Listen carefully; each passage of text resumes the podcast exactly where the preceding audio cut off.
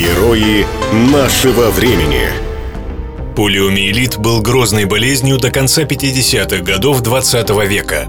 Ее эпидемии в разных странах уносили многие тысячи жизней, преимущественно детских. Из числа заболевших около 10% погибали, а еще 40 становились инвалидами. Чаще всего вирус полиомиелита вызывает лишь легкое недомогание, но в двух случаях из ста возникают паралич, пожизненная хромота, а иногда мучительная смерть.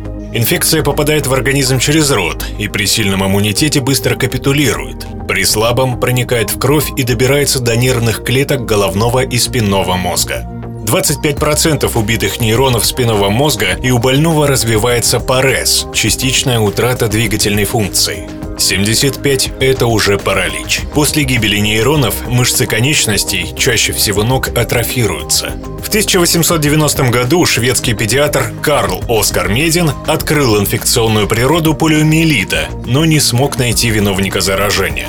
Спустя 19 лет Карл Ланштейнер и Эрвин Поппер выделили возбудитель полиомиелита – вирус из семейства пикорновирусов. Летом 1921 года в Соединенных Штатах в течение трех месяцев от вспышки полиомиелита погибает 2000 человек, большинство из которых дети. 7 тысяч больных остаются парализованными. Пик эпидемии в США пришелся на 1952 год – 58 тысяч заболевших.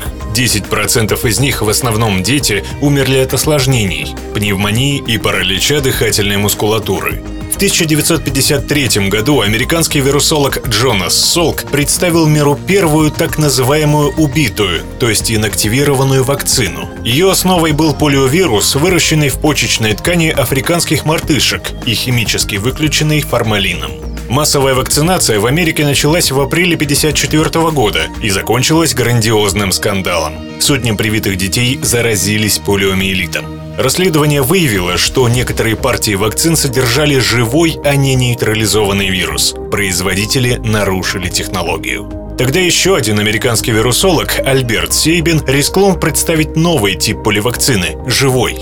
Он был убежден, живая вакцина будет вырабатывать более надежный иммунитет. Но шансов провести испытания в США в тот момент не было. Ученый принял историческое решение. В разгар холодной войны он передал все свои наработки советским коллегам Михаилу Чумакову и Анатолию Смородинцеву. В СССР эпидемия полиомиелита началась на 30 лет позже, и проблема профилактики болезни стала важнейшей государственной задачей.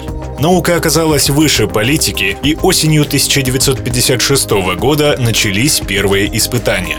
Во время испытаний новой вакцины ученые выпивали по стакану воды, в которой был разведен укращенный штамм болезни. Рискованный эксперимент прошел успешно, но для завершения испытаний был нужен не взрослый, а ребенок, здоровый и не имеющий иммунитета к опасной болезни. Тогда академик Анатолий Смородинцев за ужином капает препаратом на печенье и угощает им шестилетнюю внучку Лену. Начинаются напряженные дни ожидания. Ежедневно девочку осматривают несколько врачей.